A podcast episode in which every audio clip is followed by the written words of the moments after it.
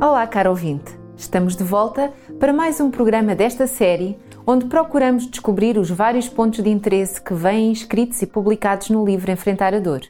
Este livro foi lançado recentemente pela publicadora Servir e é da autoria de Roberto Badenas. Sabia que desde os tempos mais remotos o ser humano procura reduzir a dor ou limitar as suas fronteiras? E na verdade têm sido realizados importantes esforços para combater o sofrimento? Alessandro Casona refere: Não tenhas medo da verdade, pode doer muito, mas é uma dor saudável. Para me ajudar a perceber estas e outras afirmações sobre o sofrimento e a dor, tenho comigo a Dulce, que mais uma vez aceitou o convite para falarmos sobre este assunto tão importante. Olá, Dulce. Obrigada por aceitares o convite, por estares aqui conosco para falarmos um pouco sobre o que tem sido, o que, o que tem vindo a ser feito perante a dor uh, e o sofrimento e da forma como lidamos com, com ele. Graças à dedicação de muitos profissionais, a humanidade dispõe hoje de uma ampla e variedade de coisas para enfrentar a dor. Não só a nível da medicação, mas todos os outros acompanhamentos. A família terapêutica, como se diz, é mais vasta, pondo psicólogos, inclusive é a família. Um, o que é que podemos falar sobre isso? Ou o que é que o Badenas nos apresenta no livro sobre esta luta? Bem, hum, é verdade que hum, a luta contra a dor varia de pessoa para pessoa e de dor para dor, não é? Isso é muito óbvio. Agora, infelizmente, apesar de todos esses avanços que tu referes, ainda não é possível erradicar totalmente a dor mas convém dizer que eliminar a dor eh, não equivale a sentir felicidade. Eu achei muito curioso o Roberto Badenas dizer isto, ainda há pouco tempo, no, na revista onde eu trabalho, fizemos uma entrevista aí a um guru um, sobre a morte e ele dizia precisamente isto. Tem um livro que está quase em best-seller. Ele dizia precisamente isso: não ter dor não significa uh, ser-se ser feliz. Por outro lado, também é verdade que a utilização muito frequente, muito sistemática e prolongada uh, de psicofármacos para suprimir problemas corporais, sensações de mal-estar, medo ou nervosismo, diminui tanto a capacidade que temos de sofrer, como também a capacidade que temos de usufruir, de, de desfrutar. Quando lemos no Japão que no Japão ou que no norte da Europa alguns adolescentes se suicidam por causa das más notas, ou seja, com medo das consequências das suas más notas, isso não significa que os pais japoneses ou que os pais do norte da Europa sejam mais exigentes do que os do sul da Europa. Significa é que o limiar da tolerância desses jovens um, em relação à frustração, que já foi um assunto que nós abordámos em programas anteriores, o limiar deles à frustração é muito baixo, é mais baixo do que noutras regiões do planeta. Porquê? Dizem os entendidos que o facto de eles terem recebido satisfação imediata de todos os seus desejos os infantilizou, infantilizou muitos adolescentes e, a longo prazo, incapacitou-os para suportarem. Hum, à espera das satisfações que foram adiadas. Por isso, a própria incapacidade de sofrer destes miúdos faz com que aumente a angústia que, que eles sentem, uh, como se, que se a vida não lhes tivesse dado ocasião para eles perceberem uma coisa muito básica e que os jovens nunca gostam de ouvir dizer, pelo menos as minhas filhas não gostam, é que os níveis mais elevados de felicidade, na maior parte das vezes, são aqueles que mais custam a alcançar, que exigiram esforço, não é? Ou seja, os nossos momentos mais eh, felizes também trazem em si uma certa dose prévia de frustração. Por isso, baixar o limiar da frustração de algumas pessoas uh, até níveis mínimos prepara-lhes basicamente o caminho para a frustração, para a depressão e até para, para o suicídio. Por isso, isto de eliminar a dor não é uh, tão uh, claro e tão linear nos seus efeitos últimos como, como poderia parecer. Mas na luta contra a dor é, é, é preciso encontrarmos um sentido. Sim, uh, descobrir para que é que a dor serve em cada situação concreta ajuda também a responder, não é? A ansiedade sobre o que é que se há de fazer perante ela. Uh, um, a verdade é que, esquecidas as velhas tradições e com este afastamento generalizado dos lugares de oração, oração Hoje há muitas pessoas, diria mesmo que há multidões que procuram o sentido da vida ou o sentido da dor uh, noutros caminhos uh, e destacam-se a fama, o prazer, o dinheiro, o êxito e hum, vai-se por aí à procura de um sentido para a vida e basicamente não, não resulta, não é? É verdade que esses caminhos podem proporcionar alguma satisfação temporária, mas hum, não nos protege do desnorte ou do alinhamento. Quando alguém abdica de procurar e de encontrar, não basta procurar, o sentido transcendente da sua existência, é frequente que procure satisfazer essa sua necessidade de uma outra, de uma outra maneira, com prazeres físicos mais imediatos, como o sexo, o sexo, o álcool, as drogas, que no fundo só vão ainda causar-lhe mais, mais sofrimento. Devemos olhar para o sofrimento como uma escola, uma escola de sabedoria, que nos forma ao mesmo tempo como aprendizes, como alunos e ao mesmo tempo como professores uh, de nós mesmos, de nós mesmos. Um, é por meio do sofrimento, por muito que nos custe aceitar isto, que nós desenvolvemos a nossa capacidade de fazer face àquilo que corre mal, à adversidade e que no fundo que construímos a nossa personalidade mais profunda, mais profunda. Isto não quer dizer que o sofrimento seja um fim em si mesmo. Nunca, o sofrimento nunca é um fim em si mesmo.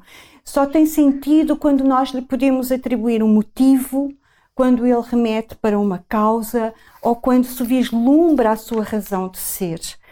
E por isso, isso ajuda-nos, porque perante a dor nós tendemos a refletir sobre nós, sobre a nossa finitude, sobre a nossa escala de valores, sobre a melhor maneira de conduzir a nossa vida, a nossa existência.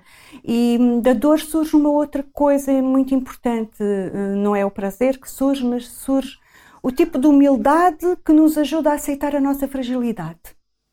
E, e, e isso leva-nos ainda à solidariedade, à compaixão, que nos leva a sermos solidários com o sofrimento dos outros, porque já lá estivemos, não é? E por isso isso permite-nos não julgar tanto, mas, mas ajudar, ajudar muito. A solidariedade é, é fundamental. Aliás, uh, o Badena cita o Cícero, que, que dizia que o que faz um médico ser melhor não são as notas na faculdade, nem são as últimas investigações científicas, mas é o coração do médico.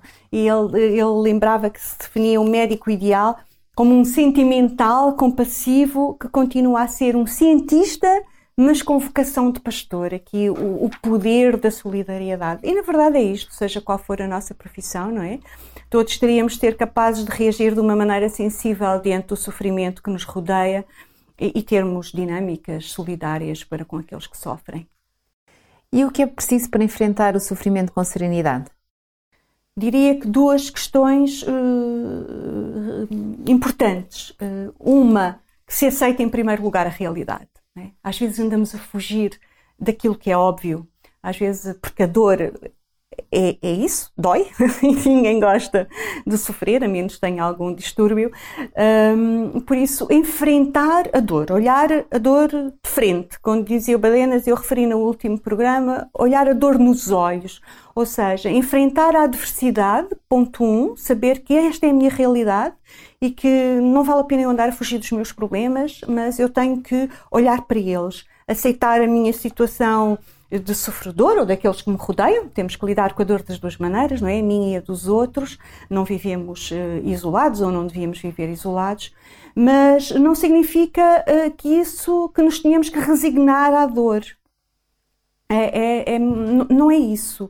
Uh, o importante é não desistir de olhar uh, para a dor, porque é, é, do fundo da própria dor que nasce a nossa força interior para a transcender. Por isso, ponto um, aceitar a realidade como ela é. Ponto dois, ligado a isto, é assumir o sofrimento aprender eh, a fazer face à dor. Aqueles que rejeitam o sofrimento, que negam, que entram numa atitude de rejeição, de negação, como se costuma dizer, um, e sentem, sobretudo quando a sentem muito injusta, têm mais dificuldade um, em superar a dor. Por isso, aceitar a realidade, assumir o sofrimento, isso é fundamental.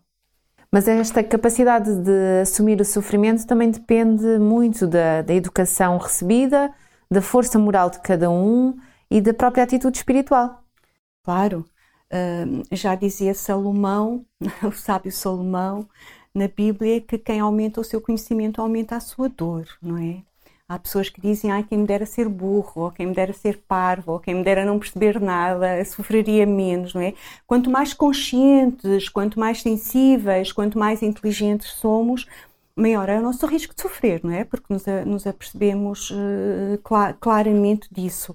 Mas apesar de tudo, uh, seja qual for a nossa situação, o nosso envolvimento cultural, o nosso um, meio socioeconómico, um, a dor pode desempenhar sempre uma função educadora. Já tínhamos visto isso um pouquinho atrás, mas a dor permite-nos eh, descobrir o melhor de nós mesmos. Se nós conseguirmos assumir a dor, ela refina-nos, ela faz-nos mais humanos, faz-nos mais, mais autênticos. Às vezes torna-se no nosso melhor banco de provas, de ensaio do nosso, do nosso caráter. Há aquela imagem muito conhecida, não é? Que como o fogo da forja consome a palha e a escória e deixa só ficar o que é melhor, os, os metais preciosos, assim a nossa forma de enfrentar a dor revela quem nós realmente somos. Ou nos destrói, é verdade, ou nos, ou nos enobrece. Mas para que a dor seja assumida, era bom não esquecermos que é necessário ter fé, ter esperança ou amor, estas forças espirituais que permitem seguir em frente apesar dos problemas. Como dizia Goethe, esse autor alemão, não existe nenhuma situação dolorosa que não possa ser enriquecida, seja pela maneira de atuar ou seja pela maneira de suportar. E qual é o papel do outro? O papel do outro é fundamental para o alívio da dor. Fala-nos um pouco sobre o acompanhamento uh, neste processo. Tu deves saber melhor do que eu, porque lidas com, com doentes, não é? Uh, diariamente que hum, aquele que sofre tem uma necessidade da presença do outro, não é? E sentir-se acompanhado, mesmo que não evite a dor, ajuda a vencer a solidão, que vimos também que é um fator agravante da dor, e a superar o abandono. E há muitas formas de nos tornarmos presentes. Podemos visitar a pessoa, podemos ligar, podemos mandar um SMS, uma mensagem hum, escrita, podemos mandar um mail, podemos entregar uma flor à tantas maneiras de dizer ao outro que, que pensamos nele, eh, que estamos junto dele e que ele é importante para nós. Por isso, eh, mas é verdade, é verdade que ajudar pessoas em situação de grande fragilidade não é fácil, não é? E dar alívio a pessoas desesperadas, em completa rebelião, sem ofender ou sem ferir, também não é fácil. Mas se tivermos este desejo de, de estar presentes, uh, acho que conseguiríamos encontrar a melhor forma. Mas torna-se ainda mais complicado quando o sofrimento é moral. Sim, aliviar o sofrimento moral uh, é muito mais difícil, sobretudo se pensarmos em situações limite de, de crianças violadas, de mulheres maltratadas, de adolescentes que têm aquela atitude rebelde, mas que são vítimas de, de, prostituição devido à dependência das drogas, etc. Bem, tantos casos que nós poderíamos referir, não é? E ultrapassar o sofrimento moral não é fácil. Badenas recomenda, uh, refere uh, três etapas desta ultrapassagem, deste superar o sofrimento, a dor, a dor moral, e ele diz que a, vari, que, que a variação uh, depende dos casos, não é? A duração depende dos casos. Ele diz que há primeiro um primeiro momento de desestabilização, a vítima sente-se desorientada, paralisada, não sabe como reagir perante o que lhe aconteceu, perante o que lhe dói. Depois, um período mais longo, que é o período do luto. Nós veremos mais à frente uh, este período do luto, em que a pessoa já se sente confrontada com a realidade e começa a reagir de maneiras diferentes. Um, há uns que se revoltam, há outros que deprimem, há outros que regridem, não é? E finalmente um período de superação, não é? Que é onde todos queremos chegar, no qual a vida, mesmo aflita, mesmo mutilada, volta a nascer. É verdade que há muitas pessoas que nunca chegam a esta última etapa, não é? Ficam ali fechadas uh, no sofrimento, no, nos males reais, ou então ficam paralisadas de avançar com medo com medo do que possa acontecer. Aliás, às vezes com medos uh, falsos que, que, nem sequer existem. Por isso, o difícil é assumir uh, a realidade e a impotência para aceitar completamente. Temos que ser honestos e perceber que, que andamos aqui entre uma coisa e outra. Ou seja, Uh, o importante é não se resignar, não se deixar paralisar, não se deixar bloquear e olhar eh, em frente. Depois há outro aspecto, é que a cura moral tem quatro dimensões que precisam de ser abordadas em conjunto. A primeira é física, a pessoa precisa de repouso, precisa de exercício, precisa de tratamento médico, etc. Não é? A segunda é, é mental, em que inclui uma atitude positiva, bem como aquelas distrações que falámos, que eram as distrações agradáveis e úteis, não é? A terceira, uma dimensão social, que passa por diversos tipos de ação em favor dos outros, mas também em contacto com os outros. E a quarta, um, isto, isto, é importante porque as pessoas depois fecham-se, mesmo quando perdem alguns relacionamentos, ficam fechados a novos relacionamentos. Por isso, este fator social é muito importante para ultrapassar a dor. E finalmente a quarta, que é a natureza espiritual, que envolve a abertura aos benefícios de uma relação com Deus, de uma relação, de uma relação uh, transcendente. É útil uh, para apoiar espiritualmente alguém, uh, que é fundamental no, para ultrapassar a dor moral, o sofrimento moral. É, é, é muito útil a fé, já vimos isso, não é? Não é que o que crê que o crente sofra menos do que o descrente, mas a sua fé permite-lhe olhar para a dor de uma maneira menos negativa. E se olharmos para algumas figuras bíblicas, como por exemplo Jesus, se olharmos para Jesus, isso ajuda-nos a entender ou, ou, a superar a dor e a ajudar os outros a superar a dor. Jesus passou a vida dele a tentar aliviar a dor e a tentar consolar os aflitos e ele tem aquela hum, frase belíssima que diz: Bem-aventurados os que choram, porque eles serão consolados. Eles não são bem-aventurados por chorar. Bem-aventurados quer dizer felizes, não é? Eles são bem-aventurados porque vão ser consolados.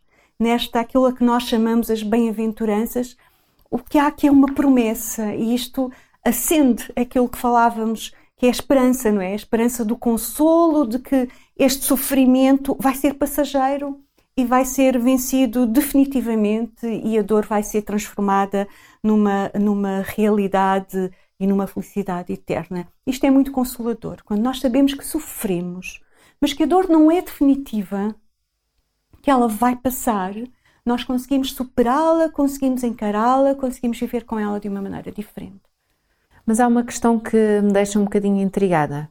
O que é que devemos fazer quando não sabemos o que fazer? Perante a dor, diz-nos Badenas, o mais urgente, uh, muitas, o mais urgente não é falar, uh, mas é refletir. Em vez de perguntarmos, por exemplo, o que é que Deus está a fazer, ou o que é que a mãe ou o pai estão a fazer, ou o que é que o governo está a fazer, ou o que é que o marido ou o chefe estão a fazer para resolver o problema, não é? Devíamos perguntar de outra maneira, que é se isto realmente é importante, se isto realmente me importa, o que é que eu estou a fazer para amenizar a situação? Ah, e nós podíamos dizer, bem, eu não posso, não sou responsável pela guerra, pela pobreza, pelo crime. Errado. A guerra, a pobreza, o crime, a fome são problemas humanos, são problemas nossos. A fome é uma situação criada pelos homens, pelo equilíbrio desequilibrado, diria eu, pela distribuição desequilibrada dos recursos. A natureza tem recursos para nos alimentar a todos. Uh, se nós não estragarmos a natureza, é óbvio, não é? Fechado parênteses. Se o mundo se degrada, se se declara uma guerra, se se produz um atentado um, terrorista, o correto é que se encontrem os seus responsáveis diretos. De pouco serve acusar os outros de problemas que nós próprios criamos. E falo isto individualmente e falo disto coletivamente. Se nós queremos que alguma coisa mude de verdade, então comecemos nós a fazer alguma coisa se não podemos resolver tudo, alguma coisa nós podemos fazer na nossa esfera de influência ao nosso nível. Se eu não posso erradicar a fome no mundo, de certeza que eu posso alimentar alguns que têm fome. E se eu não posso evitar o crime, de certeza que eu posso fazer alguma coisa para auxiliar as vítimas. Eu posso não curar enfermidades, mas pelo menos posso tentar aliviar a dor de alguns doentes.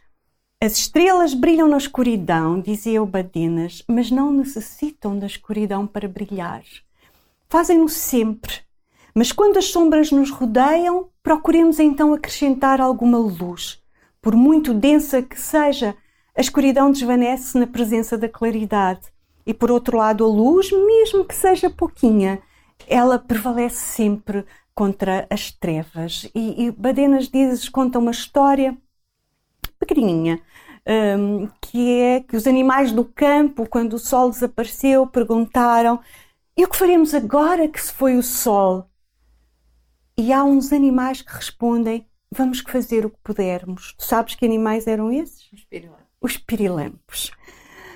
Acho que está tudo dito, não é? Os pirilampos dão aquela luzinha pequenina, mas não desistem de dar aquela luzinha pequenina no meio da escuridão. Por isso, perante o sofrimento do outro, perguntavas tu o que fazer quando não sabemos o que fazer. Se não sabemos o que fazer e se não sabemos o que dizer, então é melhor não dizermos nada. E não dizermos aqueles clichês, ah, isso vai passar, oh, melhores tempos virão, ah, estás a, estás a passar por isso porque és uma boa pessoa, etc, não é? Esses clichês são clichês vazios, que a pessoa que realmente sofre não vai aproveitar nada dessas palavras. Às vezes basta um abraço, basta um bilhete, uma mensagem, a nossa atitude e o nosso carinhoso silêncio são capazes de transmitir muito mais do que algumas palavras. Por isso, quando não sabemos o que fazer, sejamos pirilampos, estejamos pelo menos presentes carinhosamente junto das pessoas. E rapidamente chegamos ao nosso nono encontro, Dulce, e, e é sempre ótimo ter-te aqui connosco. Muito obrigada. Francisco Assis dizia: Senhor, fazei de mim um instrumento da vossa paz. Onde houver ódio, que eu leve o amor. Onde houver ofensa, que eu leve o perdão. Onde houver discórdia, que eu leve a união. Onde houver dúvidas, que eu leve a fé. Onde houver tristeza, que eu leve a alegria. Onde houver desespero, que eu leve a esperança. Onde houver trevas, que eu leve a luz. Que eu procuro mais consolar do que ser consolado. Amar do que ser amado. Compreender do que ser compreendido. Pois é dando que se recebe, é perdoando que se é perdoado e é morrendo que se vive para a vida eterna. Resta-me acrescentar que cabe-nos levar a luz a quem se encontra na escuridão. A luz prevalece sempre nas trevas. Não se esqueça, o livro Enfrentar a Dor, escrito por Roberto Badenas, pode ser seu e para isso só tem de entrar em contato connosco. Ao solicitar um exemplar para si, não se esqueça daqueles que vivem perto de si e que podem usufruir da leitura deste livro.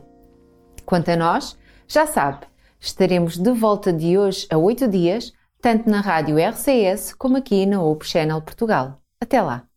Enfrentar a Dor é um livro sobre como compreender, aceitar e enfrentar o sofrimento na procura da felicidade, da paz e esperança.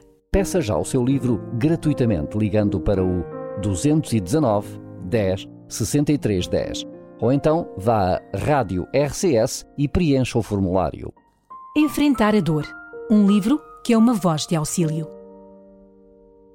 Peça já o seu livro em radiorcs.pt.